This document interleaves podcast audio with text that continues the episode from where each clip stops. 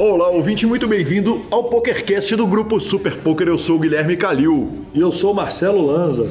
Era o Vascão, né? Tava anunciado que era o Vascão, a entrevista era de Gustavo Lopes e tal, não sei o quê, mas no fim da entrevista com o Gustavo Lopes, no ar com ele, você vai ouvir daqui a duas semanas, eu falei o seguinte, Vascão, tá tudo normal para ir para o ar, a não ser que o Brasil ganhe um bracelete e adivinha, bum, Garla, nosso entrevistado hoje, é o dono do bracelete. A gente não citou o jogador para regular a conta do jogador, não. A gente citou o bracelete para regular o Brasil inteiro. E ele veio pelas mãos desse monstro do Forbet. Legal demais. Obrigado, Garla. Obrigado pelo carinho, por nos atender. E vocês vão ouvir tudo a respeito de Garla, entrevista em parte única. É uma longa entrevista e fantástica que ele conta toda a carreira dele e o dia inteiro do, do, do, grande título. A gente começa lembrando que, naturalmente, para ouvir um podcast, você tem todos os agregadores de podcast, o Spotify, o Deezer, e você pode até ouvir pelo YouTube. Nos indique, nos dê cinco estrelas, mande o um PokerCast para os seus amigos. Troca de fichas sempre pelo nosso patrocinador, o Fichasnet. Perguntas, participações, sugestões, promoções e comentários. O nosso e-mail é pokercast.gruposuperpoker.com.br, Instagram e Twitter, arroba Gui Calil e arroba Lanza Maia. Nosso telefone é 31 975 18 9609. Repetindo, 31 975 18 9609. Nesse telefone você pode entrar no nosso grupão no Telegram, que é super comportado e só tem coisas de poker mesmo. E também você pode me mandar áudio. O áudio eu sempre peço para vir no WhatsApp. Temos áudio de ouvinte, claro, né, Lanza? Claro, claro. Claro não, né? Mas ainda bem que temos. Aí sim, temos múltiplos. Marcelo Lanza, quem ouviu sua voz aqui no começo do programa e te conhece bem, te ouve há mais de 130 semanas, sabe que essa voz não está normal. Quer dizer, o senhor jogou apesar do, do abatimento? Não, joguei não. Joguei, até joguei uma coisinha ou outra nos momentos que eu estava ali deitado, mas eu nem considero, não. Eu tô meio com chance de estar convidado. Mas é, a voz tá falhando. Inclusive, hoje eu vou falar pouco, viu, turma? Porque se falar muito, ela começa a falhar ao longo do projeto. Perfeito. O senhor jogou, o senhor jogou, né? O senhor virou profissional de Texas Hold'em agora. O senhor está estudando o jogo. Estou estudando Texas Hold'em, cara. Eu, eu, eu usei várias fontes para estudar. Inclusive, recebi ligações perguntando onde que eu estou estudando, onde que eu estou procurando os meus conhecimentos. E não revelarei. Se, se, se o pessoal quiser saber, me perguntem no grupo do Telegram que eu vou contar, mando os links, etc e tal. Mas, cara, fiquei na 12 colocação no Super Poker Team Pro e eu joguei um cashzinho também, me salvei ali no cash, teve bom. E, e Lanzinha, vale dizer o seguinte, né, cara? Provavelmente eu ganhei um dinheiro até quando eu não estava jogando, porque na hora que o Garla pega o terceiro bracelete. Eu não lembro ainda se a gente betou mais de três braceletes ou se três braceletes eu sou o vencedor da nossa aposta, mas melhorou bem minha situação, né? Eu, é, eu, eu, eu também não sei te falar, de verdade. Para variar, né? Faz as apostas e joga nas costas dos coleguinhas para eles poderem olhar para nós, mas eu acho. Não, também não tenho certeza. É, o, o número é três e você ganha a partir do quarto, ou se você já está ganhando, isso é, é, alguma das coisas, mas tá bom para o senhor. Que é a famosa aposta que eu queria perder. Então não, também não, segue o jogo, entendeu? Segue o jogo, pelo amor de Deus. E vamos para nossas notícias? Bora para nossas notícias, já começando de cara com aquele WSOP gostoso. Exatamente, acabou o WSOP na WSOP.com, né? Então agora o foco é total na GG Poker. A gente começa direto do evento de número 50. Eu começo a cobertura da nossa WSOP lembrando a você, ouvinte, que a gente não está fazendo a cobertura como a gente faz nos outros anos, cobrindo todos os eventos. A gente está falando dos principais eventos, dos championships, obviamente dos resultados brasileiros. Então começo pelo evento de número 50, o 2100 No Limit Hold'em Bounty Championship uh, de 2.100 dólares, 1.168 entradas quando Murilo Figueiredo e Renato Valentim fazem mesa final e Marcelo Lanza Maia esbarra em me tomar mais cinquentinha, né, Marcelo? Nada parece detê-lo, hein? Que isso. Tô... Continuo acreditando, meu patrão. Vai, mete bala que o senhor tem potencial para buscar mais um, viu? É, ele quer porque quer. Que é, é, é discutir com quem, com quem chama ele de jogador de Mixed Games, né? Ele toda hora tá arrumando um dinheiraço no Holden. Dessa vez ele arrumou, arredondando aqui, 70 mil dólares. O Renato Valentim levou mais de 44 mil dólares. E, poxa, o Murilo é campeão do evento número 14, 1.500 de Rossi do ano passado, quando ele levou mais de 200 mil dólares. E, e, cara, quase veio, quase veio. Tá aí uma aposta que eu ficarei bem feliz de perder também. Bala. Evento número 54, 10 mil dólares, Heads Up no Limit Hold'em Championship. Exatamente, o evento tinha um, um, máximo de 128 jogadores, cara. E adivinha quem arrumou dinheiro de novo, né, cara? O senhor Belarmino de Souza, a gente não para de citá-lo desde que a WSOP começou. É... Ele caiu no, no, no, Ele chegou na semifinal do torneio e arrumou nada menos do que 50 mil doletas. Eu fui lá dar uma conferida, Lanza, e o Random Mob é, passou a incluir o Random Mob, é o, o site que dá as estatísticas dos jogadores ao vivo, e ele passou a incluir na, na lista dos jogadores todos os ITMs dessa WSOP que está acontecendo online. Eu achei super legal, facilita pra caramba a vida da imprensa, porque justiça seja feita. O site da WSOP de cobertura, pelo amor de Deus, cara, que, que horror!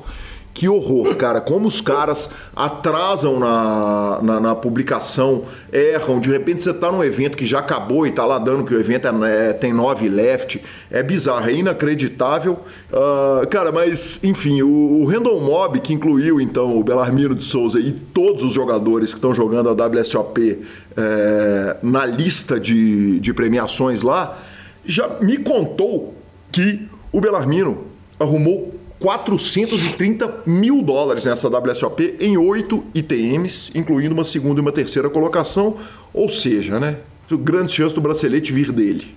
É, definitivamente, tirando os três brasileiros que arrumaram o bracelete, Belarmino se coloca ali como uma força da natureza, né? Não puxou, mas o que arrumou de dinheiro e estrago, por onde passou, deixou estrago. Exatamente, não, e tá fazendo estrago em todos os sites, né? Porque a gente tá falando principalmente da WSOP, porque ela toma todas as nossas atenções. Rufem os tambores. Rufem os tambores, o evento de número 55, o Bahia foi, foram 8 mil dólares. Só que 8 mil Hong Kong dólares, correto? Hong dólares. Exatamente. No Limit Hold'em Asia uh, Time Zone Championship. Então, vale dizer o seguinte: é um championship, é um torneio que define campeão. É, foi o torneio de campeão, foi o torneio do campeão do é, No Limit Hold'em asiático, né, por causa do horário do torneio e o campeão asiático de pôquer mundial é ninguém menos que o brasileiro Luiz Eduardo Assunção Garla que bateu um field de 3.247 pessoas e levou para casa 458 mil dólares. Eu tive que fazer a conversão ali ao vivo na transmissão. Aliás, Marcelo Lanza, que transmissão, cara. Ela não estava programada para ser feita. A gente foi acompanhando ali a reta final. A gente tinha a, a emissão do sinal com cartas abertas mas as, as transmissões que estavam programadas eram as da noite. Na hora que a gente viu que a parada foi afunilando ali, ele estava voando e estava brilhando, cara, nós viramos e falamos: vamos, vamos transmitir o Garla, pelo amor de Deus. Ligamos ali, eu e Eduardo Sequela, fizemos uma transmissão ali com todos os problemas técnicos possíveis e imagináveis numa transmissão não programada mas foi nota 10, foi absolutamente sensacional. O jogador de Londrina, Paraná, puxou o bracelete, estavam acompanhando ninguém menos que Dona Ângela, Mariane, eh, os irmãos dele, a turma toda. Ele estava numa festa de família, a galera no YouTube lá comentando com a gente, mandando mensagem, respondendo a pergunta que a gente fazia na transmissão e tem muito material dele no celular. Então, assim que a entrevista sair, eu vou mandar lá no grupo do Telegram. É, cara, tem vídeo da festa dele puxando, tem vídeo é, é de testemunho do irmão e tal. Tem muita coisa, muita foto.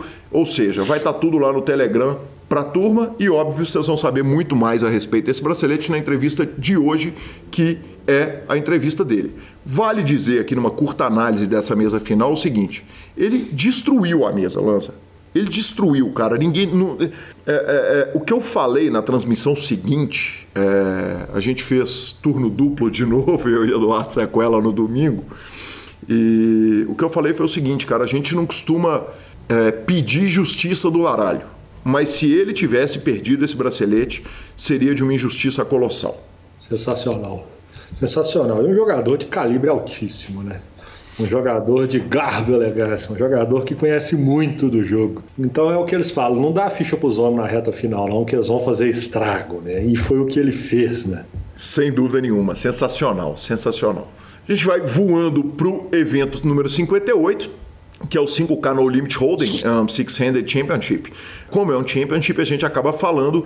Uh, na segunda colocação, nós tivemos uma das maiores celebridades, um dos maiores vencedores do mundo do poker. Foi o Chris Moorman, levou 400 mil dólares, arredondando. E o campeão foi o Habib Garbi de Israel, levou 531 mil dólares. E aqui a gente para a nossa cobertura da WSOP e pega o avião, né, Marcelo?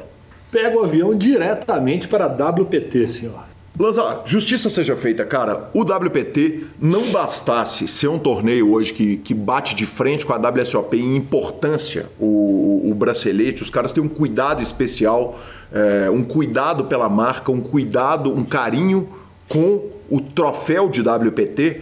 É, não bastasse isso tudo, o Paripoker vem fazendo transmissões é, e simplesmente os caras estão levando gente como Marcos Sketch, obviamente, mas Padilha, Yuri Nerd Guy, ou seja, né, cara, é, é, é, transmissão com aula de pôquer. E a Brasileirada vem fazendo muito bonito no evento, a começar pelo Pedro Garanhani, Uh, que puxou o H-Max nocaute e conquistou o título do torneio, Marcelo Lanza. No WPT World Online Championship, que são os eventos principais, são os eventos gigantescos mesmo, no número 3 a gente teve 1.062 entradas.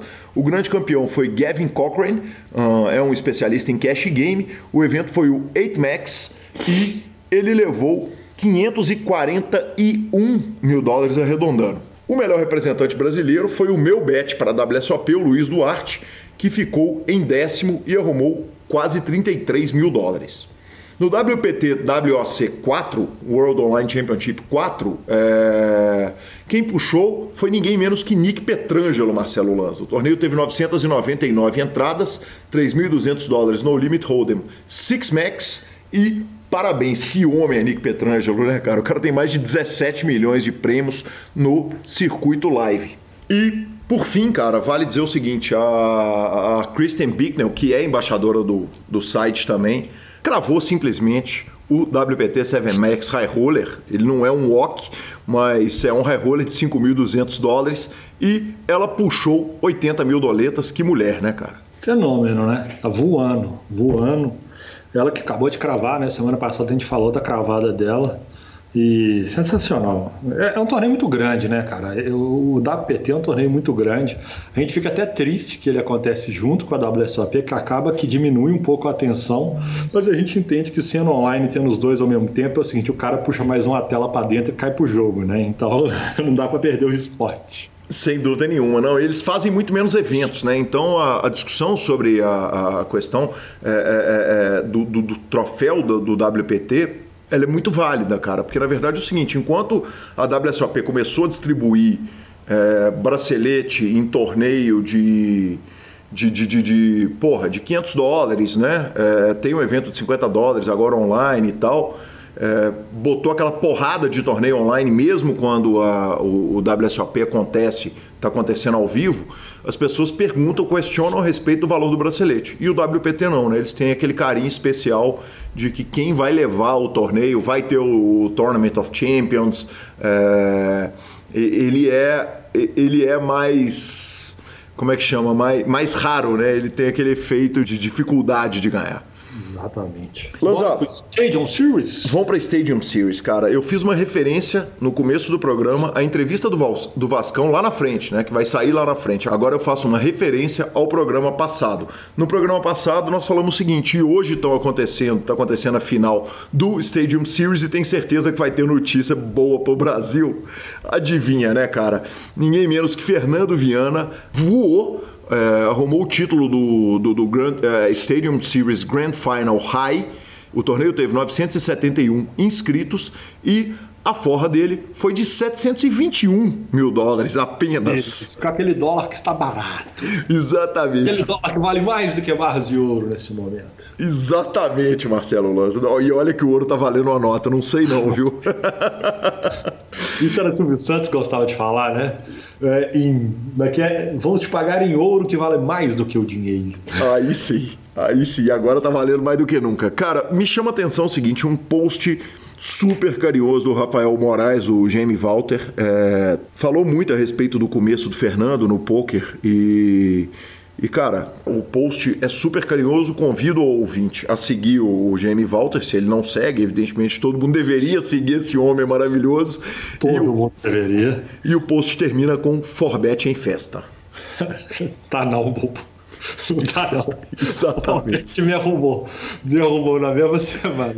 O Rai, título do Stage Series, 771 mil dólares. E o bracelete do Garla. Isso, tipo, de domingo a, a de sábado até agora. Exatamente. De, ter, é, de, de, de terça a domingo. Que, que, que coisa fenomenal. Parabéns. Não é à toa que é um dos maiores times de pôquer do mundo, se não o maior do mundo, uma potência. E que bom que a Brazuca, né? Assim como o Samba, que é um puta time, grandes nomes, a turma do Brasil regula demais com os times de pôquer deles. Sem dúvida nenhuma, cara. E ganhou uma grande final, ninguém menos que ele, o fantástico, fenomenal, é, topo da lista de próximos entrevistados do PokerCast. Esse é o próximo que eu vou tentar buscar. Ele, Caio Peçanho, bateu um field de 4.234 entradas para cravar o Stadium Series Grand Final Medium. Com uh, o, o título ele conquistou nada menos que 266 mil dólares depois de um acordo lá no Three Handed e é o maior prêmio da carreira dele. O malandro tem quase 10 milhas de dólar, né, velho? 8 milhões de dólares em premiação é muita coisa. Tem que respeitar, né? Tem que Tem respeitar. Que respeitar. Tem que respeitar. Ficamos com a palavra do Fichasnet e vamos para a entrevista de Eduardo Garla. O Fichasnet é o seu parceiro para compra e venda de ficha nos principais sites de poker online. Chame o Fichasnet e avise que chegou até eles pelo PokerCast para participar de promoções super especiais para os nossos ouvintes. O WhatsApp do Fichasnet é 062 99837 1007 e lá você negocia suas fichas com os melhores preços. O Fichasnet trabalha com créditos do PokerStars, PariPoker, PP Poker, o Poker, EcoPays e AstroPay Card. Repetindo, o WhatsApp do Fichasnet é 062 99837 1007. O número está na descrição dos nossos programas. Fichasnet, confiança e melhor preço para suas fichas.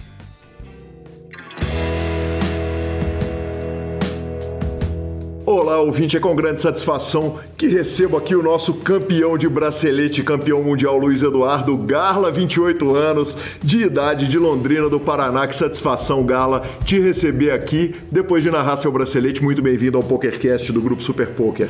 Massa demais, eu que agradeço aí a vocês, todo mundo, pela transmissão, foi muito top. E também pela torcida, pô, foi inacreditável ali, massa demais mesmo. Inacreditável, foi inacreditável. A gente lembra pro ouvinte que, obviamente, acompanhou, né? Quem, que, todo, todo mundo do poker brasileiro que não estava em Marte foi o evento número 58, o 8 mil Hong Kong Dollars uh, Championship, que é para aproximadamente mil dólares, né, Garla? Um, um Bahia representativo para uma vitória de aproximadamente também 460 mil dólares, cara. Que vitória! Mais uma vez, parabéns. Pô, obrigado, tô muito feliz mesmo, emocionado até, até hoje existe por muito tempo ainda. Com certeza absoluta, é uma importante página escrita no Poker Nacional. Garla, eu começo te fazendo uma pergunta que, é, é, é, até por não te, te conhecer pessoalmente, de que, que eu te chamo? De Luiz, de Eduardo, de Garla, de Dudu, de Du, eu recebi todas as formas lá no chat. Garla, Garla tá bom mesmo, pode ser. Beleza demais. Garla, eu começo com a pergunta tradicional do PokerCast, que é quem era o Garla antes do poker? Essa é boa. Então, é... eu sempre fui muito do, da área de esporte de competição, né? Então, desde que eu me lembro como gente, eu competi alguma coisa. Então, ali dos meus, vamos pensar, uns 5, 6 anos de idade, até uns 10 anos de idade eu joguei futebol, né? Uhum. E, tipo, participava dos campeonatos tal, e ia bem, então gostava muito. E aí, com uns 10 anos de idade, aconteceu que a gente eu e meu irmão, Felipe, ele é tenista profissional hoje. E aí a gente começou a jogar tênis. E aí eu acabei deixando o futebol ali mais ou menos com uns 10 anos e indo pro tênis. E aí fui fundo também, que é uma, uma coisa que eu gosto, assim, de quando começar uma coisa ir fundo e até onde eu vejo que dá. E, e aí eu comecei a treinar tênis sério e competir a nível nacional, assim, com mais ou menos 10, 11 anos e fui até perto dos 18 ali treinando sério mesmo, né? Aquele treino de, do tenista, quem já treinou sabe como que é, que é muito puxado, tipo, treinar nas férias a gente treinava de manhã à tarde e jogava à noite. Então, sempre fui muito da área de competição e aí com 18 anos meus pais é, falaram para mim entrar na faculdade, eu tinha a opção de poder fazer, tentar conseguir fazer faculdade jogando tênis nos Estados Unidos, conseguir uma, uma, parte de uma bolsa, alguma coisa assim, mas não era o que eu queria, sair de perto aqui da galera e, e aí eu acabei optando por fazer cursinho, entrar na faculdade e aí fui, fui conhecendo o poker com galera ali e fui me apaixonando ali pelo poker. E aí com essa idade eu comecei a jogar e cada vez fui jogando mais, fui indo bem, e aí ponto crucial ali da minha carreira, acho que foi quando eu entrei pro Forbet, quando eu já tinha uns 20 anos mais ou menos, um pouco mais. E aí foi foi tudo se desenrolando, né? É isso. O, o é, Garla, vamos voltar um pouquinho aqui, cara. Tem algumas coisas que me chamam a atenção na sua fala. A primeira é o seguinte: é, você é atleta profissional de pôquer, seu irmão é atleta profissional de tênis. É, sendo que você já vinha do futebol, foi para o tênis. A primeira pergunta que é natural é o seguinte: você acha que dava no tênis? Quer dizer, se fosse treinar, é, é, é se fosse tivesse seguido carreira lá nos Estados Unidos, dava para virar no tênis? Não dava, no tênis não tinha a menor chance. Uma segunda pergunta que eu também tênis não posso. já é difícil, absurdo e, cara, tem que ter o dom ali, você é louco, é muito difícil. Tênis é, é. Eu falo assim, tênis é ingrato, porque, meu, você se mata e tem vez que não vai de jeito nenhum. O esforço para ser um tenista profissional é bizarramente maior do que o esforço que a maioria dos outros esportes, até do poker, tô, praticamente quase todos os outros esportes que eu já vi. Tenista é o que mais tem que se esforçar. Perfeito. E uma segunda pergunta que é muito natural para mim, é, eu entrevistei só de Brunos tenistas eu entrevistei três. O Boteon, o Kawauchi, não sei, acho que o Volkman, se bem me lembro, também era, era tenista, e o Bruno Soares, que foi número um do ranking da ATP, foi número um do ranking da ATP de duplas, é, grande tenista, todos apaixonados com pôquer, todos passaram aqui pelo PokerCast. Essa fascinação do tênis, do, da, da, turma do tênis com o poker, você consegue explicar de alguma forma? Você consegue enxergar alguma relação para o número bizarro de tenistas? Até o próprio Gustavo Kirten, Boris Becker, que eu entrevistei também. Ah, 100%, né? É absurdo o, o que o tênis prepara o cara para ele ele ser um jogador profissional de poker. E tem mais uns aí bom aí, ó. tem o ó, Volkman, Begara, B. Dias. Quem mais? Isso que, eu, isso que eu não sou tão das antigas assim no tênis, né? Ó, se não mas... me engano, o Gus Hansen, que aí já, já sai do ramo das hum. piranhas, já vai, já vai pro outro lado, né? Do, do não, mas esse aí matou muito tempo, ô louco. Garla, é. Sobre o tênis que estava falando, é absurdo, assim, porque se você pegar a maioria dos outros esportes, eles não são individuais, né? E, e extremamente mental, né? O tênis, ele, ele. O mental do tênis, tipo, se eu soubesse disso com 15 anos de idade, era outro, outra história, talvez, né?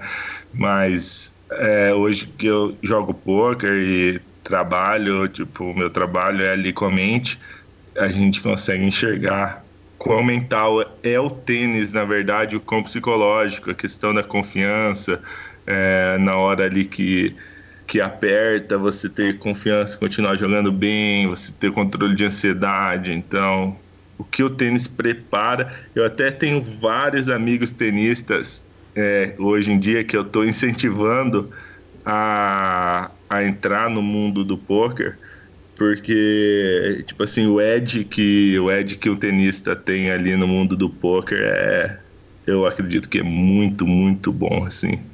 Que sensacional. E Garla, um irmão que é do tênis e você é, que veio, que passou por três esportes até chegar no poker onde se encontrou.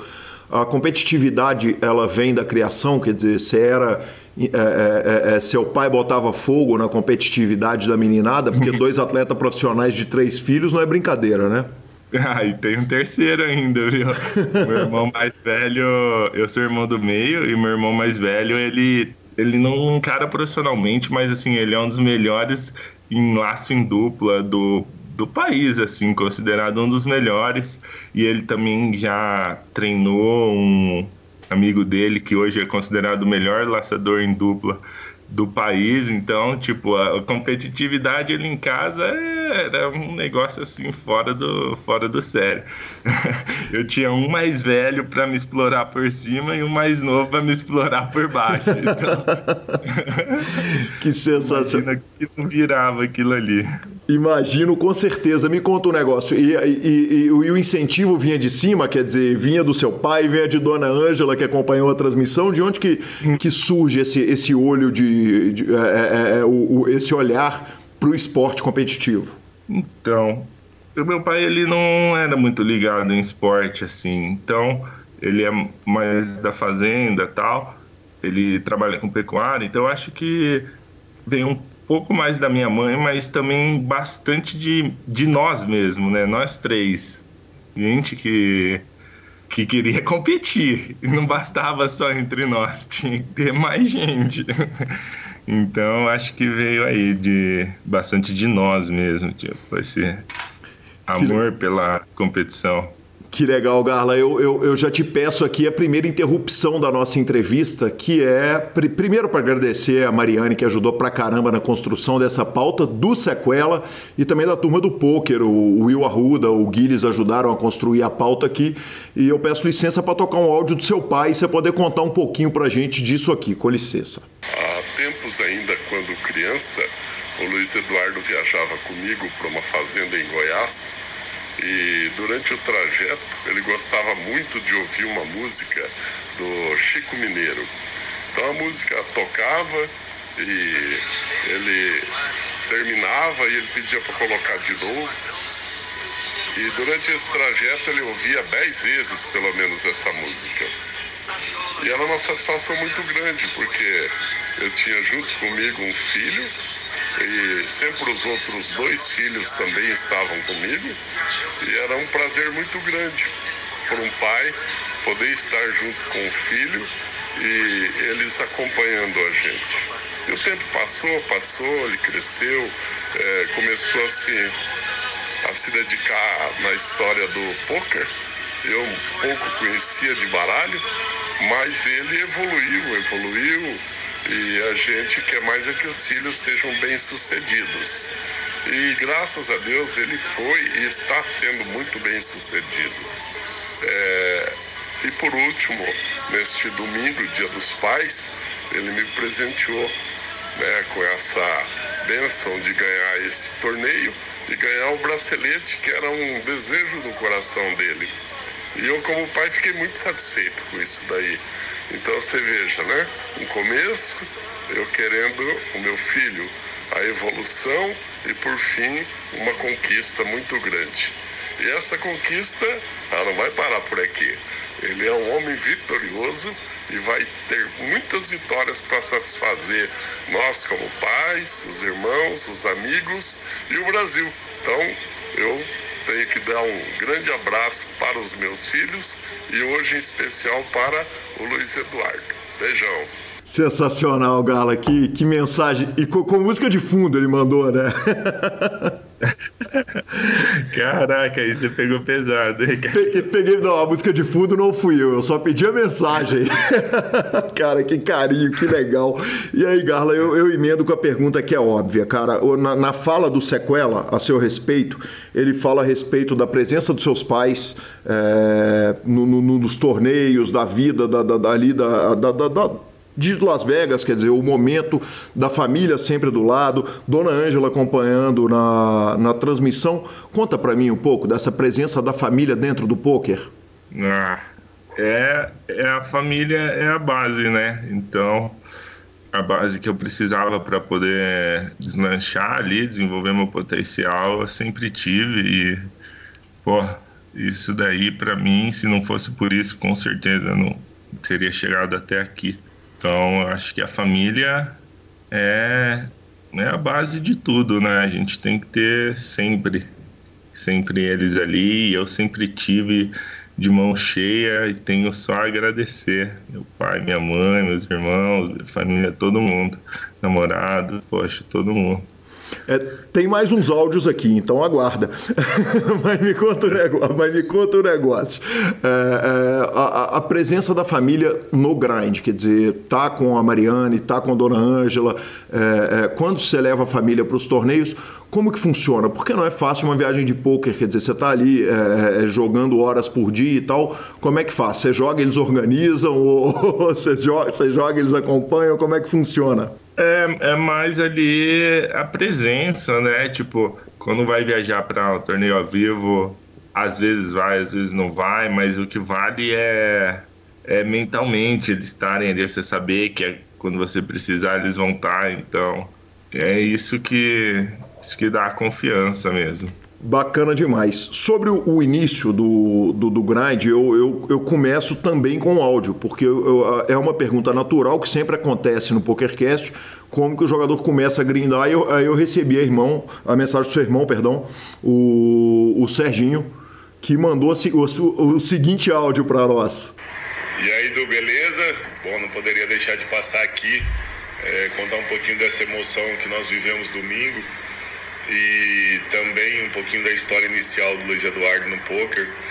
Mas eu lembro como se fosse ontem eu jogando poker com meus amigos e ele chegando em mim e pedindo para ensinar ele a jogar poker, ensinar ele quais eram as regras, né? Eu lembro que eu ensinei e rapidinho ele aprendeu é, e eu lembro que meu pai e minha mãe não gostavam muito do baralho, não acreditavam muito nisso, ficaram bravos com a gente que eu estava ensinando, ainda mais quando descobriu que era valendo, dinheiro, enfim, né? Mas assim, eu lembro que o Du ele pegou muito rápido o fio da meada, logo ele estava jogando torneios online, já tinha, já tinha cravado uns, uns free roll lá e já tinha juntado os primeiros dólares, estava jogando torneio e de repente o cara decolou e quando a gente viu ele já estava cravando os torneios maiores. Bom, se dedicou muito, estudou, estuda muito, é um grande profissional, é uma grande satisfação ser irmão desse cara. É, além de ser um mega jogador, os resultados estão aí provando e vindo. É uma pessoa sensacional, é um irmão sensacional, é tudo de bom. É, eu te desejo tudo de melhor do, e que a gente consiga trazer, que você consiga trazer mais braceletes para o Brasil e a gente sempre vai estar na torcida. Beleza? Abraço. Sensacional, Du, sensacional. Obrigado, Serginho, pelo áudio fantástico. E, e Garla, você vem de um estado que é o estado mais bem cuidado, talvez, da Federação do Pôquer. A gente sempre fala a respeito do trabalho do Geraldo aí e do trabalho que é feito em Curitiba, que, que eu lembro de quando Curitiba era sede de dois BSOPs por ano. Conta um pouco pra gente do início lá da trajetória. Da, da trajetória do. Sua no começo do poker, da hora que você começa, que você começa o grind, que seu irmão te ensina o jogo, quer dizer, dessa transição pro online. Ah, é, no, então, nossa, muito grata, meu irmão, pô. Ele me ensinou ali do zero e sempre me incentivou a ele foi um dos principais a convencer meus pais ali a pararem de pegar no pé, né? Deixar um pouco rolar, ver o que, que dava. E, pô, foi muito, muito legal mesmo. E, pô, só tenho a agradecer mesmo, não tenho nem palavras, estou emocionado aqui. Garla, e é, quando que você vai parar no Forbet? Quer dizer, você começa o, o, o grind, como é que ele começa ao vivo, vai direto para o online? Ele falou que você começa a hitar a, os, os torneios. Qual que é o momento que o Forbet surge na vida? O Forbet foi o primeiro time? Sim, o, o Forbet foi, foi meu primeiro time e é, é, ali no momento em que eu já eu estava jogando por conta e tinha erguido meu bankroll do zero mesmo, é, jogando free roll e tal. E, e, eu já estava eu já devia estar tá ganhando ali um, um tanto bom. E aí eu acho que eu fiquei sabendo que ia ter uma seleção e, e eu me inscrevi, pô, queria aprender, né? Porque até então eu só jogava o que eu achava, assim, que eu discutia com alguns amigos aqui da cidade, também me ajudaram muito, também sou muito grato a eles, mas é, um, não era nenhuma coisa muito técnica, assim, né? Era uma discussão de mãos, etc. Mas o estudo mesmo veio quando eu entrei no Forbet e e aí eu quis aprender tudo que dava, assim, então. Então Cê... foi nessa época. Você tem 28 anos agora. Qual, qual idade você tinha quando você entrou pela primeira vez no Forbet? Cara, deixa eu pensar. Eu falo primeiro porque teve volta, né? Já adiantando o spoiler pro ouvinte. Será que uns 22, 23 eu Perfeito, quer dizer, nós estamos indo. Não menos, talvez, não sei agora. Ixi, o tempo passou tão rápido, você é louco. Não tem problema. E aí você continua no Forbet e como que acontece a saída do time? Eu joguei, é, o contrato era por um ano, né? Aí eu terminei o meu contrato e decidi jogar por conta um tempo e aí acabou estendendo esse tempo, tipo, até com certeza mais do que que era necessário, assim. E aí, é, foi, foi mais ou menos assim. Foi por um, por um ano o primeiro contrato quando eu joguei para eles. Perfeito. E aí você fica durante o contrato e sai. É, é, é, como que funciona da, da, do, do, momento da saída para onde que vai a carreira? Quer dizer, você olha e de repente você não tem mais um time que o Forbet sempre. O Forbet nasceu grande, né? Ele nasce lá em 2009, 2010, grande, vem do Citen Gold Team Pro, cria o Forbet é, e sair de um time é, acaba demandando o seguinte: disciplina, organização para poder é, é, é, focar no grind, controle de bankroll, que muda tudo. É, o, o, momento da saída foi tranquilo? De repente você se vê sozinho, sem o time? Você falou ali, com certeza muda tudo e não como hoje vendo, né? Com certeza absoluta, não é com 22, 23 anos de idade que você vai ter estrutura para enfrentar esse mundo aí, você no peito, né?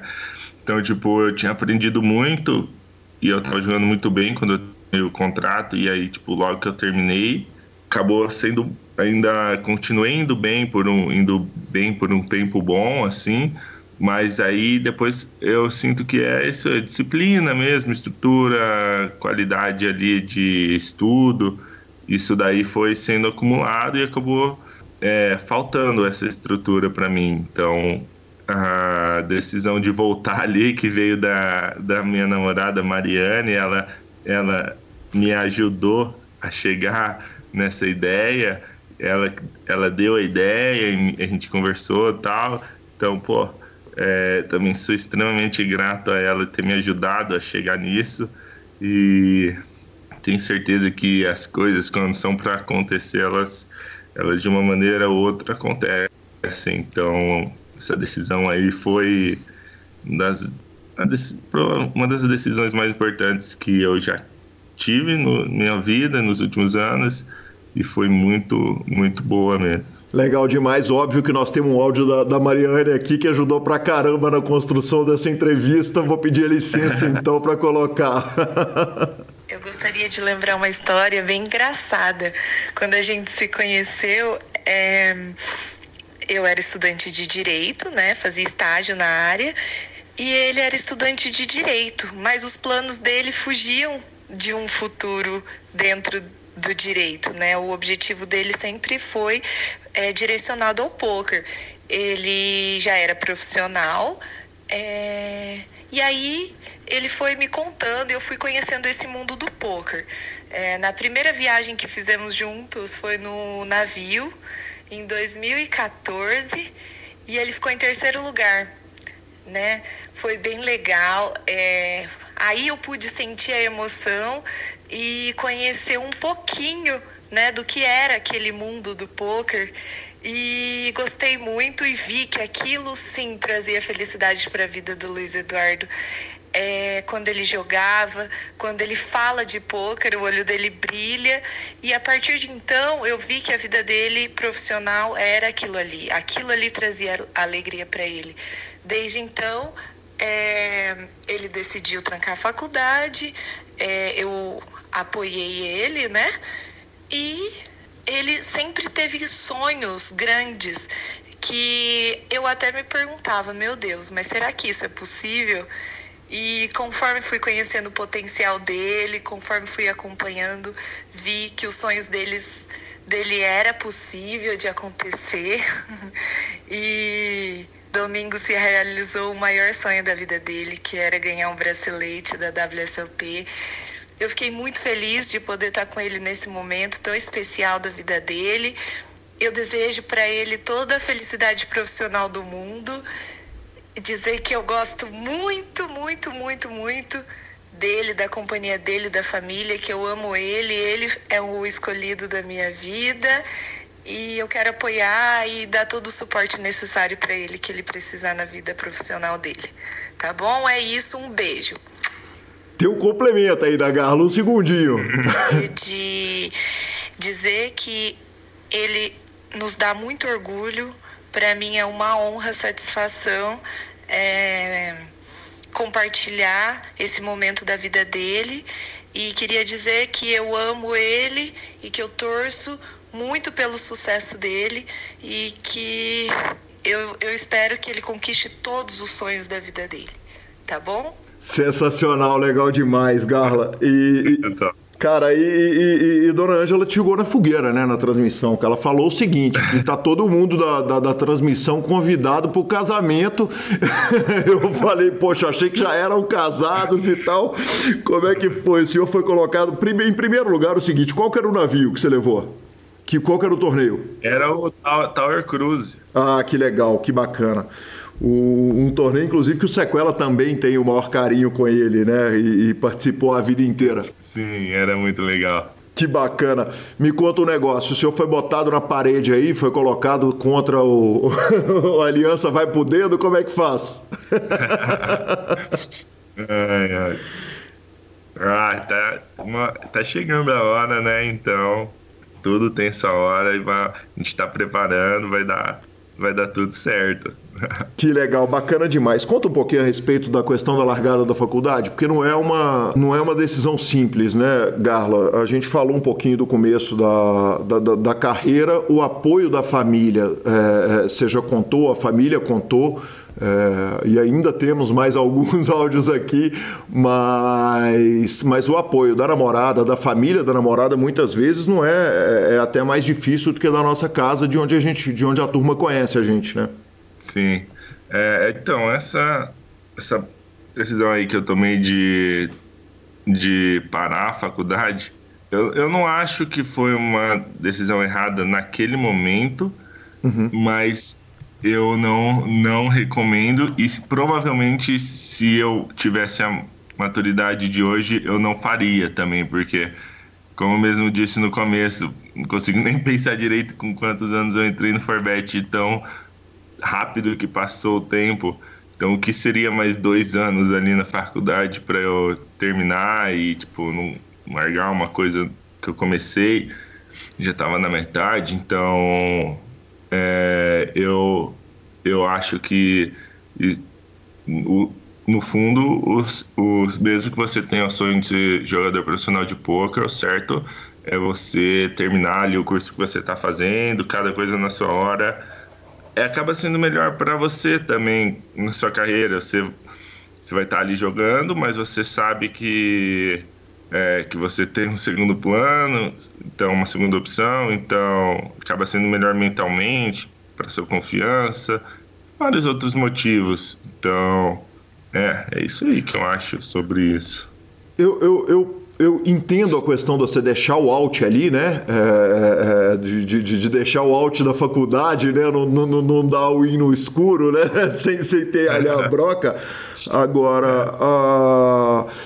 existe um medo, evidentemente, o seguinte, né, Garla? Tem o endurecimento do field que você viveu ele muito bem, né? É, é, você participou de ver o field do, do, do poker endurecendo e está cada dia mais duro. Claro que eventualmente aparece é, é, um, o aplicativo, aparece ali um, um, monte de torneio que a gente não sabe, surge uma GG Poker meio que do nada, quando o mercado parecia totalmente estabelecido. Agora, dois anos numa, numa carreira de poker pode ser muita coisa é, é naquela altura. Você acha que que a faculdade não poderia ter atrasado o poker, e é óbvio que é fácil falar depois que o bracelete veio e depois do, do, do é, é, é, da carreira estabelecida. Mas, mas mesmo no seu caso, você acha que, que valeria a pena ter continuado? É, e sim, eu, eu sei que tem esse fator do endurecimento do, do field, tem. Ah, vai atrasar um pouco ali, mas, cara, dois anos, o que, que são dois anos? Passa num, uma velocidade assim muito rápida, então dava para dava para ter terminado assim, acho que seria o move correto ali. Tenho vários outros amigos aí que seguraram ali na berlinda, terminaram e falou pronto, agora eu vou jogar. Eu acho que foi certo. acho que foi certo. Então, é, eu acho que tem que terminar na 98% das vezes eu acho que tem que terminar assim. Bacana, perfeito demais. Tô, vamos vamos para mais um áudio, cara. Eu tô com o áudio do outro irmão mais novo, eu não tô com o nome dele. Me fala. É o Felipe. É o Felipe, exatamente. Uma das coisas mais curiosas que tenho para contar assim do meu irmão é que o jogo de baralho, o jogo de poker, era proibido aqui em casa quando ele era mais novo. O jogo de aposta, isso aí era coisa coisa do mal. Então era proibido. E ele jogava escondido, completamente escondido. Quando meu pai ou minha mãe via que ele estava jogando no computador ou jogando com os amigos dele, eles desligavam a energia de casa para cair a internet ou acabavam com o jogo, pegavam o baralho e tal. E foi engraçado que conforme ele foi ganhando um dinheiro de certa forma todo mês, assim, começou a ver que ele tinha jeito para isso. E, bom, eu lembro que é, assim, o ponto-chave foi quando ele ganhou uma viagem para Punta Cana com acompanhante. E aí ele levou minha mãe junto. E aí, depois de, dessa, dessa vez, tudo, o poker foi liberado em casa, assim. Não, agora pode jogar. Isso eu acho muito engraçado, sabe? Bacana demais, muito malandro o senhor, né? Arrumar minhas cortes com a mãe para jogar pro resto da vida, levando ela pra puta cana. Era, tá, era um evento do, do Tower, porra. Né? Nossa, um sonho foi essa viagem aí. Muito massa. Legal demais, bacana demais. Garla, tem um negócio que não tem jeito da gente. É, é, a gente vai caminhando para falar do bracelete, do torneio em si, né? Que é o, o, torneio que escreve a história do Brasil, torna a série a maior WSOP da história do Brasil. Você virou essa página, né? Na hora que você traz o terceiro bracelete numa mesma série. E, e, e chegou para mim, enquanto eu ainda estava na transmissão, um bilhete seu que era um bilhete escrito de você para você mesmo, escrito o seguinte: ganhar um bracelete da WSOP. É, e que não é um bracelete escrito antes da WSOP, é um, um bilhete escrito que estava, é, é, é, segundo Mariane, e aí ela tem direito de ficar brava comigo, que depois de me ajudar o tanto que ela ajudou, eu não posso chamar ela de pelo nome errado, não. mas exatamente, mas você tem colado lá no seu mural é, um bilhete de você para você mesmo falando ganhar um bracelete da WSOP. E Cara, o que, que é? É superstição? É foco? É um jeito de, de, de, de olhar? É energia que o sequela acredita que você vira o foco para a energia de um negócio? Conta para mim a questão dos bilhetes. Porque junto com esse bilhete chegou outro que é você resolvendo como que vai pro BSOP. Se é com Chicão de carro, se é com Gardena, se é com Emerson de avião, se é sozinho. Eu quero saber qual que é o rolê do bilhete, porque talvez eu não tenha virado Garla, porque eu não, não, não escrevi bilhete o suficiente para mim na vida.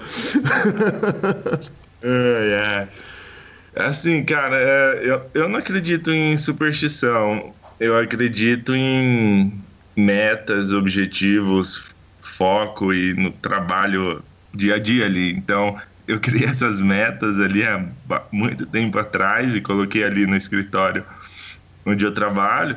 E, pô, tava ali. Eu sabia que um dia eu ia conseguir. Não esperava que ia ser esse domingo, mas eu sabia que um dia, um dia eu ia chegar lá. Era uma das minhas metas e, pô, muito, muito feliz de, de ter conquistado. Essa, esse outro bilhete aí é, é, na verdade era eu, tinha 19 anos e eu tava tentando pensar como eu ia fazer para ir pro BSOP. e aí eu tava tentando, é, tipo assim, pensar numa forma de ir, né? As formas que, as opções que eu tinha, eu tinha que ver pessoal, pegar uma carona e tal. E aí eu tinha escrito para eu não me perder, não esquecer, então foi uma, uma, brincadeira mesmo, assim, só. A palavra de Will Arruda é o seguinte, ele é super perfeccionista e não muito organizado. ele é muito bom ouvinte, você corrige ele, ele arruma a parada na hora. Então você fala com ele que ele tem que fazer o, o raise mais alto, ele vai corrigir instantâneo, mas organização não é o primor dele. Os bilhetes têm a ver com isso, Garla? Sim, sim, é, é bem isso. Bem por aí mesmo. Que legal, cara. Vamos falar um pouco, vamos direto é, é, é pegar o voo para esse domingo, cara, quando você crava o torneio e puxa o bracelete no Dia dos Pais com a família toda. É, eu queria que você contasse para a gente a respeito desse grind. Primeiro o seguinte, hoje você está me dando a entrevista, eu agradeço a gentileza de você vir é, doar seu tempo aqui para o PokerCast às 11h50 da noite, é o horário que a gente está conversando, porque é a hora que terminou seu grind. É, ainda que seja um grind bruto, um grind pesado, é um horário cedo né, para o grinder, quer dizer, não, não é normal que se acabe tão cedo. Você programa o seu, o, a sua reta para ela acabar, para ela não acabar tão tarde, e por que, que você optou por julgar aquele torneio de horário asiático?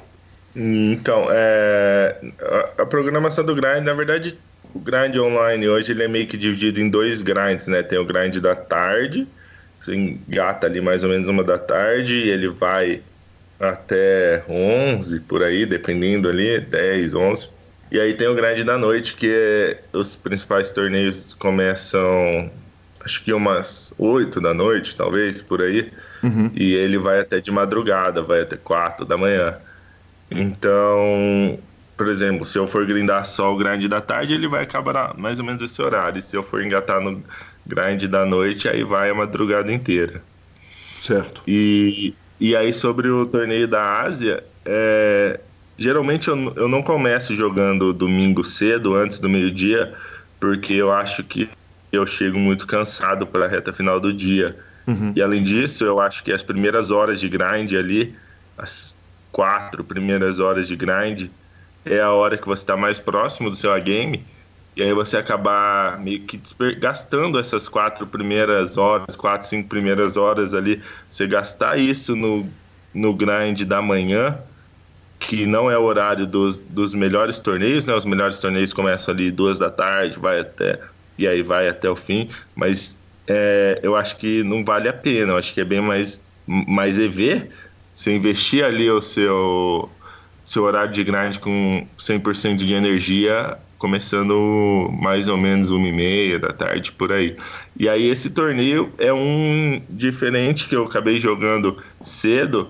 O dia 2, né? O dia 1 um foi à tarde, normal, e o dia 2 voltou cedo porque ele é o horário do Pacífico, né? Eu acho que ele é destinado mais ali à galera do Pacífico, então tive que acordar cedinho, é... cedinho não, né? Mais, mais cedo e me preparar ali e tal, e já voltar a jogar o dia 2. E aí é, eu comecei a jogando de casa e depois fui pro, pra casa da minha tia, onde que era ali ia ser o almoço do dia dos pais. E aí meu plano era jogar uma horinha, uma hora ali, uma hora e meia no máximo e já voltar pro grade ali, pro meu escritório, concentração total.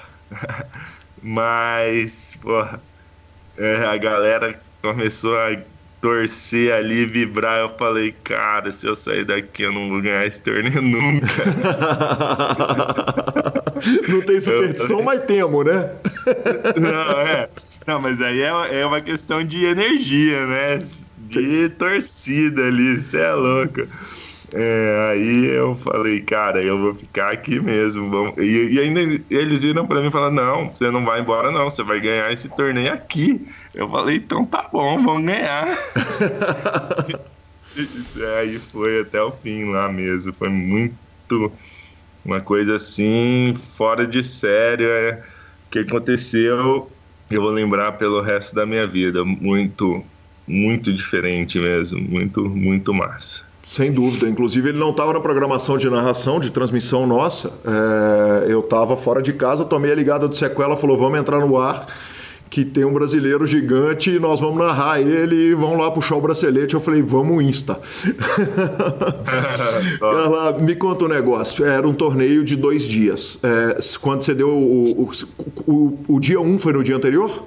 Eu joguei dia 1 um na sexta e não passei, depois joguei no sábado e passei é um Bahia de 1K. Evidentemente você sabia que o, o dia 2 seria no domingo e que era é, é, dia dos pais, tinha festa de família. Você cogitou foldar esse grind ou, ou em hora nenhuma? Cogitei. Foi por pouco ali que. Na sexta não, que na sexta já ah, joguei mesmo, mas no sábado quase não joguei. Daí eu falei, ah, não vou deixar de passar um torneio tão bom assim como esse, um torneio muito, muito bom da WSOP e tal. E aí acabei jogando e ainda bem, né? Porra, ainda bem. Garla, e um torneio de 1K, né? É, quer dizer, não é uma reta comum. Ah, o grande torneio da reta do Grinder, é, é, do, do, da turma que faz volume, é ali o, o Sunday Million, que vai estar tá no 109, às vezes algum 215 e tal. É, é, o torneio de 1K ele é um torneio que, obviamente, faz parte de uma reta mais cara. Ele é padrão seu ou, ou, ou, ou foi aberta algum tipo de exceção para a WSOP? Não, é... eu não estava jogando muitos torneios de 1K, só os Majors, os Majors não, os de série, assim, bom. Então foi é, era um evento especial, assim, para mim. Que legal, que bacana. E tem uma discussão, quer dizer, quando você vai discutir com o Will, vai discutir com, com o Sketch, Rafa, a turma, é, é, é, tem uma sentada ali, tem uma DR para poder dar uma aí de um k ou, ou, ou, chega a orientação macia e vocês tocam o pau? Ah, sim. É, a gente pensa bem, programa bem para não acabar dando bains forçados, assim, torneios field muito duro. Então a gente, a gente planeja bem ali, eles são muito muito esperto, muito bom nisso. Isso daí ajuda demais o, o ROI ali do jogador no final das contas, né? Eu acho que é mega importante. A fase que o jogador está vivendo entra na hora de, de, de, de, de decidir o tamanho do buy Quer dizer, se ele está numa upswing, se ele está numa downswing? Com certeza, né? Porque, como eu disse, poker é mental, é confiança. Então, é, se você está na confiança, você pode jogar os jogos mais difíceis, os níveis mais difíceis que você joga. Se você não está na confiança, não está com mental bom, é, não que você não tem que jogar, mas jogar um pouco mais barato e ali até recuperar essa confiança é, o, é a decisão correta. Bacana demais. E como que foi tomada a decisão desse 1K específico? Quer dizer, ela entrou numa reta, ela, ela, ela chegou para você, ou você pediu para jogar? Como é que funcionou a escolha desse torneio especificamente da reta? São dois tiros de, de mil dólares, né? Sim, é. A gente, a gente separou na grade ali alguns torneios bons mesmo, assim, da WSOP e da, da Stadium Series também alguns. Então, a gente, na verdade, selecionamos bem. Não, não foi qualquer torneio de 1K, quase nenhum de 2K assim, que a gente pegou foi só os melhores mesmo. E, e, esse da Ásia, ele era muito bom mesmo, porque o field, é, o field de lá acaba ali da China, países por ali, acaba sendo mais fraco. Então, esse torneio, ele era, ele era muito bom mesmo. Que bacana. E você acaba se tornando campeão asiático, né? Os braceletes de WSOP, quando ele é Championship, ele define um campeão específico. Nesse caso, foi o campeão asiático de No Limit Hold'em, o que o Sequela até deu falinha, né, na transmissão. que massa. Bacana demais. E, e, aí o seguinte, me conta só é, é, como que você almoça, como que você vive um dia de domingo com uma tela aberta jogando uma reta final da família, quer dizer, não teve dia dos pais, né? Os pais não, não, não tiveram atenção no domingo de dia dos pais, a atenção total é no, no, no, no Dudu. ah, muito, muito diferente de tudo que já tinha acontecido na minha carreira até hoje, né? Uhum. Tipo, eu sou como eu disse mesmo, bem perfeccionista, gosto de jogar é, no, na concentração total, assim, foco 100% no, do que eu posso fazer, tipo, as cartas que vão bater não tem como influenciar, né, mas do que eu posso influenciar, eu gosto de ser rígido e, e explorar isso ao máximo, e aí pegar um dia desse e jogar com a torcida atrás, um negócio tão, tão fora do comum e dar certo e ser o melhor resultado da, da carreira é, é porque era para ser mesmo, não tem explicação. É de uma carreira que tem uma, uma super deep run no, no, no main event da WSOP, 34 colocação para 231 mil dólares, que não é brincadeira, né? É, uhum. Me conta um negócio, Garla. Você vai começar a fazer o almoço todo domingo na casa da tia para ver se a conta regula sempre? É que a gente tá, tá combinando esse. esse rolo aí. Sensacional. Sensacional, Garla. Naturalmente a gente vai caminhando para nossa reta final é, é, com essa gentileza toda que eu volto a agradecer a Mariane, volto a agradecer a família inteira e, naturalmente, eu não podia deixar de tocar o áudio da sua mãe, é, que mandou aqui uma mensagem incrível pra gente. Peço licença de novo. Vamos lá. Olá pessoal, tudo bem? Me pediram para fazer um áudiozinho bem rapidinho, né, falando de algo interessante sobre o Luiz Eduardo. E o que me veio assim no coração foi uma uma historinha assim, né? Ele devia ter uns 4, 5 aninhos e eu havia chegado da costureira, né? Eu tinha mandado fazer uma calça pro Sérgio, né, o, o pai do Du, e ele estava na sala com o Luiz Eduardo e com os outros irmãos dele, né, e eu cheguei com a calça, né, falei, ah, Sérgio, prova a calça aí e tal, Aí o Sérgio estava deitado. Ah, não, tô cansado, não vou provar agora não, amanhã eu provo. Não, Sérgio, prova, não sei o que, tal, tal. Não, eu tô cansado, não vou provar. E o Du com aqueles olhando de jabuticaba só observando, né? Aí o Sérgio não provou, né? Aí acho que ele viu meu desapontamento, né? E o Du falou, mãe, deixa, mãe, quando eu crescer, eu vou provar essa calça para você. Então, assim, as coisas mais fofas e lindas que eu tenho do Luiz Eduardo, sabe? São essas histórias de, de que demonstram, assim, como ele é bondoso, queridão, é, amoroso, sabe? Sempre se colocando no lugar do outro, tentando amenizar a dor tal. São essas as histórias, né? Eu poderia contar algumas outras, mas acho que essa marcou muito. Um abraço, pessoal. Te amo, Du. Gala, que demais, velho. Que demais, dona Ângela. Me, me, explica, dona Ângela, acompanhando a transmissão, mandando mensagem, responder. Eu perguntei de qual estado que você era. Ela respondeu estado, cidade, idade. Cara, que legal. Hum. Ah, ela curte muito. Ela me ajudou muito na minha carreira, com toda a minha família. E, ó, só tenho a agradecer. Ela torce com o coração mesmo. Que legal, bacana demais. Garla, estamos caminhando para a reta final, mas eu tenho algumas perguntinhas aqui que eu não posso deixar de fazer. Na verdade, são duas perguntas. É... A primeira é a história do cachorro no grind. É... Como assim grindar com, grindar com os dog? Não, esse daí é um negócio que eu recomendo para todo mundo. Cara, você do intervalo do, do nos breaks, você poder ir ali desligar do, do jogo brincar com seu cachorro, levar ele ali na grama, fazer o xixi, olhar para lua ou para o sol. A energia que a descontração e tipo a força que eles dão ali para você voltar com com força é, é fora do comum, cara. Gosto demais de, de cachorro, assim, e eu tenho meu cachorro, o Badu, que tá até aqui comigo, ele fica dormindo no meu pé enquanto eu grino, então, cara, é, é muito, muito massa, muito. Qual que é o nome dele, Garla, e a raça? É o Badu. Badu? Ele é um Red Healer. Que legal. Ele, ele sente o break chegando na hora que vai bater nos. Porque o break hoje é sincronizado, né? No, no, no minuto 55 uhum. de toda hora é a hora do break. Ele já sabe que hora que é, que é a hora que você vai levar ele pra grama ou nada? Ah, ele, ele capota, só dorme o dia inteiro. Fica esperando eu acabar para brincar com ele. Mas se eu levantar da cadeira, ele já levanta na hora e vem atrás. Fica esperando ali. Bacana demais. E Garla, para terminar a entrevista, evidentemente eu não posso deixar de perguntar. O senhor tomou falinha, obviamente, de Eduardo Sequela, e você vai ter que ter, explicar para o nosso ouvinte o que, que é o nick, que se não me engano é Chabiusquinha, correto?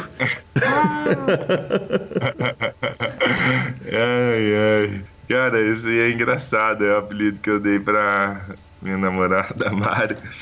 Cara, é engraçado porque. É, quando a gente sai assim, estamos curtindo, e ela começa a é, curtir, ficar feliz, animada e tal. Eu falo pra ela que ela parece um desenho animado.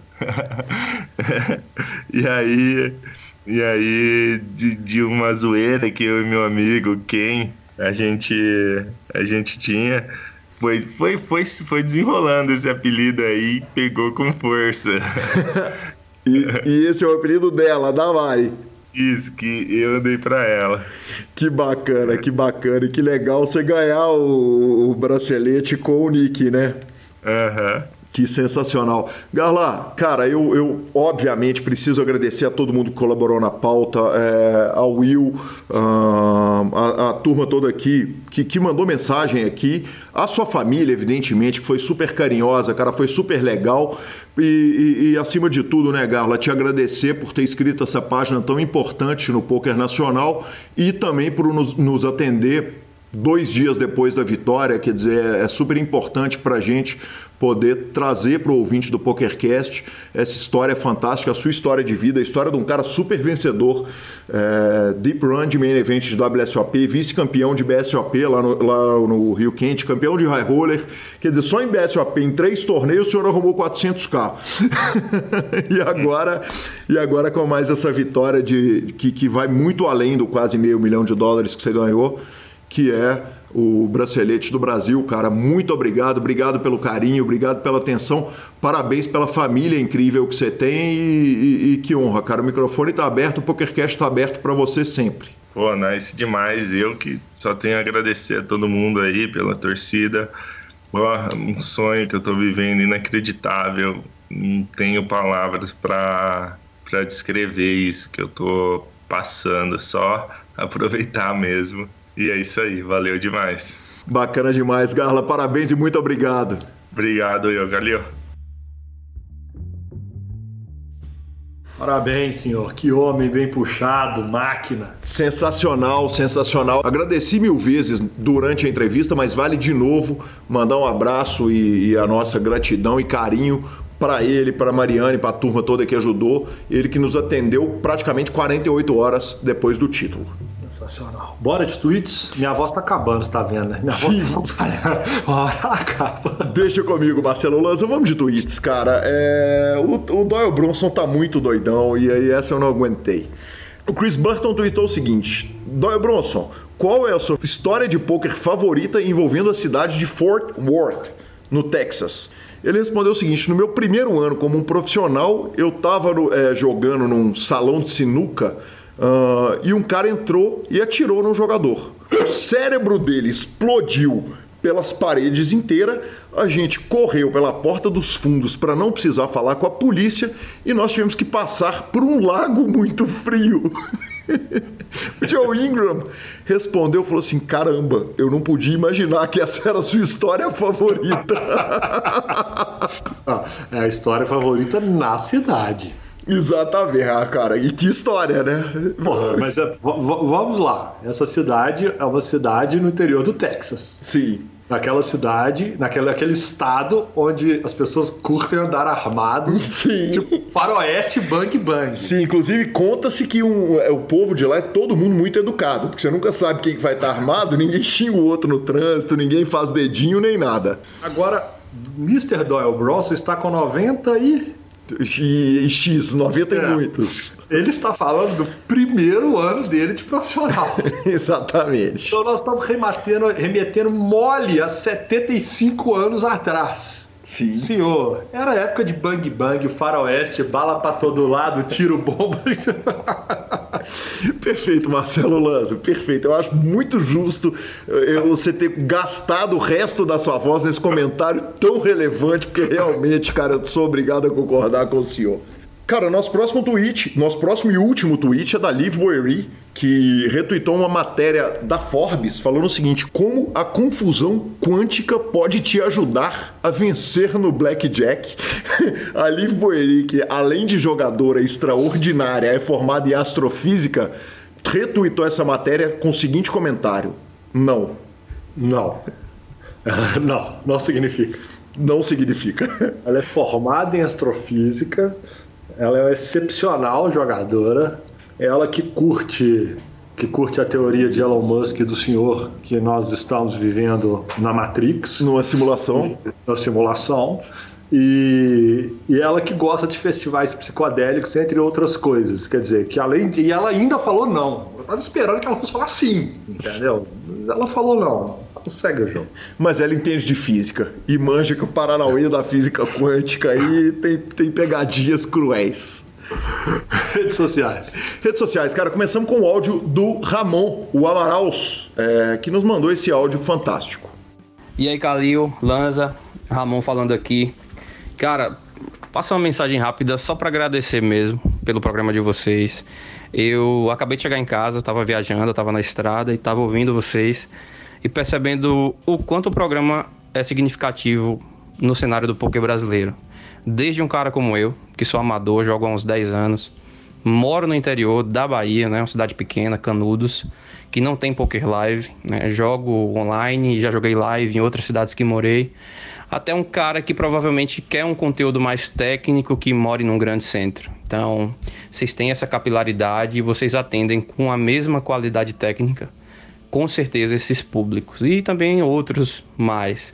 É perceptível né, na preparação das entrevistas, no desenrolar das entrevistas, é, que é leve e ao mesmo tempo tem um conteúdo denso ali é, para trazer informação, mas ao mesmo tempo não perder é, a condução da entrevista. Então, parabéns pelo programa, sou fã mesmo, né, não fico sem ouvir.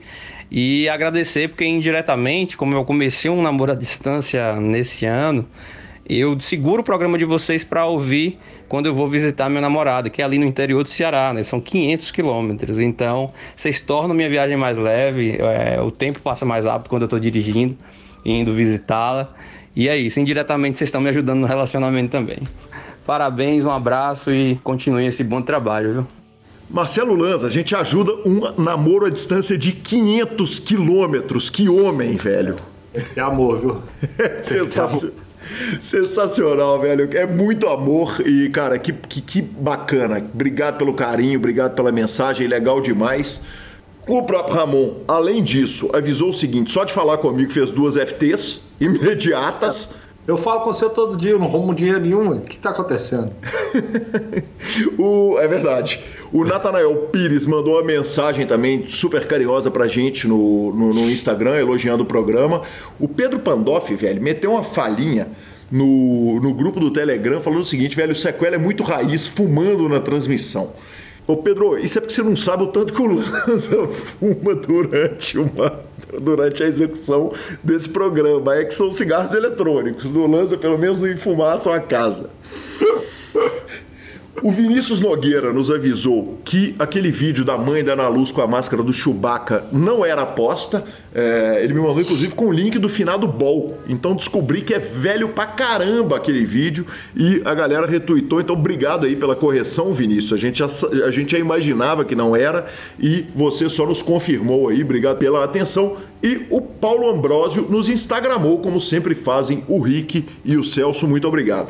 Eu só queria deixar claro que já então que não é aposta, eu fico mais triste. É, sem dúvida. Ia ser mais legal se fosse aposta. Ia, muito mais legal. Finalizações? Não, não finalização nada. Temos ainda o áudio do Denis Barros, Marcelo Lanza. Ouve isso aí. E aí, Calil? Tudo bem? Cara, meu nome é Denis, eu sou ouvinte do PokerCast aí há alguns anos já, desde 2018. É, fiquei enrolando para mandar essa mensagem aqui, ensaiei várias vezes, mas nunca mandei. Depois é, manda uma citação do nome lá para ver se forra aí, porque tô precisando, minha maré tá feia. Tenho uma estradinha já rodada aí no, no poker. Um dia, se você tiver interesse, a gente pode trocar uns áudios aqui no WhatsApp, mas eu sou da velha guarda de BH aqui, jogo desde 2008 mais ou menos. Frequentava o BH Poker lá na Rio Grande do Norte. É, eu conheço todos vocês da, da, da, do grupo, né, da turma do poker aqui das antigas, mas ninguém me conhece. Na verdade, eu frequentava, mas eu sou mais introvertido, então não trocava ideia com ninguém. Mas, enfim, participei daquela época toda lá. Tentei ser jogador pro, fiz parte do Sambinha, do Step Team. Enfim, tem uma historinha aí pra, pra contar aí, pra trocar uma ideia depois se quiser. Mas enfim, meu nome é Denis, o nick no, DC, no, no PS é DC Barros, nos aplicativos é Macário. Estou precisando de dar uma resgatada, viu? A última forrinha foi em janeiro desse ano e tá foda, viu? A, a, a variância pegou pesado. Grande abraço para vocês aí, desculpa o tamanho do áudio. Sensacional, sensacional, Denis. Cara, lendário BH Poker fez história aqui em Belo Horizonte. Que prazer. Quero muito, quero muito encontrar. Pra você me contar essas histórias de preferência na hora que acabar essa pandemia, a gente tomar uma serva e jogar um baralho. Agora sim, finalização. Finalização superpoker.com.br, tudo sobre poker no Brasil e no mundo. Onde tem poker, o Super Poker está. Na aba de clubes temos a guia de clubes do Brasil, onde jogar e agenda diárias do torneio. Logo ela estará de volta. Na aba de vídeos e no YouTube, transmissões ao vivo dos maiores torneios do mundo, análises técnicas, programas de humor, entrevistas icônicas e o PokerCast. Revistaflop.com.br, a sua revista de poker há mais de uma década contando as grandes histórias do poker. Assine já. E bibilisca.com, cobertura mão a mão de torneios pelo Brasil e pelo mundo. Dica cultural. Marcelo Lanza, eu redescobri o amor é, assistindo na True TV da NET. Se você assina a True TV, que é um canal muito roots, cara, é muita insanidade. Você tá abrindo uma dica cultural. Falando, se você a, a, assina a NET e a True TV da NET, você já tá falando que ela é muito ruim. O que, que você tá fazendo? Não, ela é muito boa, ela é muito roots. Eu não falei ruim. Roots, exatamente. Ah. Cara, eu, eu, eu, redescobri o Tirando a Maior Onda. Eu falei disso no ano passado. E descobri que ele tá na True TV, na net. E, bicho, eu tô viciado nessa parada. Tirando a Maior Onda, é talvez um dos programas mais engraçados da história da televisão. Além disso, Marcelo Lanza, eu tô dando uma lanzada na minha vida, sabe? Venho aprendendo a cozinhar e Jânio Maia, uh, meu cunhado, me deu a dica do canal Underchef no YouTube. Eu assisti um pouquinho do Underchef, mas o Underchef, velho, eu diria que ele é mais apropriado para você, porque você já sabe cozinhar, exceto pelo fato de que você provavelmente cozinha muito melhor do que o cara do Underchef, apesar dele ser um chefe internacional. E eu descobri. e aí eu descobri para mim o canal do Mohammad Hindi. É, Hindi é com H é, o, o, canal dele é mais pra mim, sabe? O cara que não, não, não, manja dos Paranauê da cozinha. Tô apaixonado, Lanzinha, tô chegando, viu, velho? Abre o olho que qualquer hora nós vamos fazer a, a guerra na cozinha, nós vamos fazer o desafio da cozinha. Eu vou ter que ter muito ódio nessa parada. E aproveito para avisar também que eu já descobri a Cook TV na net, que se não tivesse tanto programa de doce, ela ia ficar 24 horas ligada aqui em casa. Justo. Eu vou te falar então, já que você está procurando canal de culinária, o senhor que inclusive tem uma forte tendência americana na sua vida, de fast foods, entre aspas, vai assistir alguns programas da Food Network, que é um canal que também tem na net e que tem muitos chefes americanos. Então fala muito sobre a culinária americana, que ela é bem diferente. Também tem uma parte brasileira muito pequena, com alguns bons programas até, e tem uma parte também da, da, da, turma da Itália, tem alguns chefes legais lá, mas a Food Network é um canal interessante. Bacana demais. Eu particularmente não, não, não, não tenho nada a acrescentar essa semana não, sabe? Eu Vai não ter vi- acréscimo melhor do que Food Network, tá de brincadeira. Eu vou, eu vou indicar um programa que, por incrível que pareça, todos os finais dos meus domingos eu termino vendo esse programa. Esse programa é no Animal Planet e também passa no, no Discovery Channel. São as piscinas inacreditáveis e espetaculares. Você acredita? cara? que eu deito pra dormir domingo vendo as piscinas inacreditáveis. O cara do Lucas Lagoon faz piscinas do Arco da Velha. Eu fico apaixonado com as piscinas do cara. Eu fico lá vendo, velho. É igual, é igual o cachorro sentado na vitrine lá vendo que esse negócio. Sou eu vendo o Lucas Lagoon com as suas piscinas. Então, já que eu não vi nada de novo essa semana, fica a dica. Meu Deus, que coisa maravilhosa. Arroba Gui Calil e arroba Lanza Maia são nossos Instagrams e Twitters. Nos indique, nos dê cinco estrelas. Troque suas fichas sempre pelo Fichasnet. E a edição é do mais fantástico do que nunca, porque essa semana ele teve trabalho. Teve... Nossa, essa semana foi duro. Ah, obrigado, Rodolfo Vidal. Um abraço a todos e até a próxima semana. Valeu.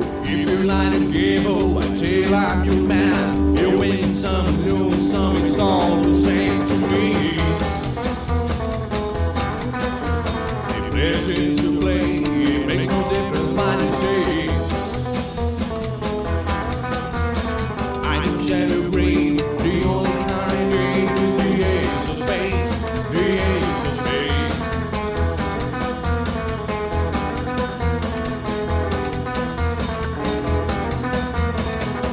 For the high one, dancing with the devil,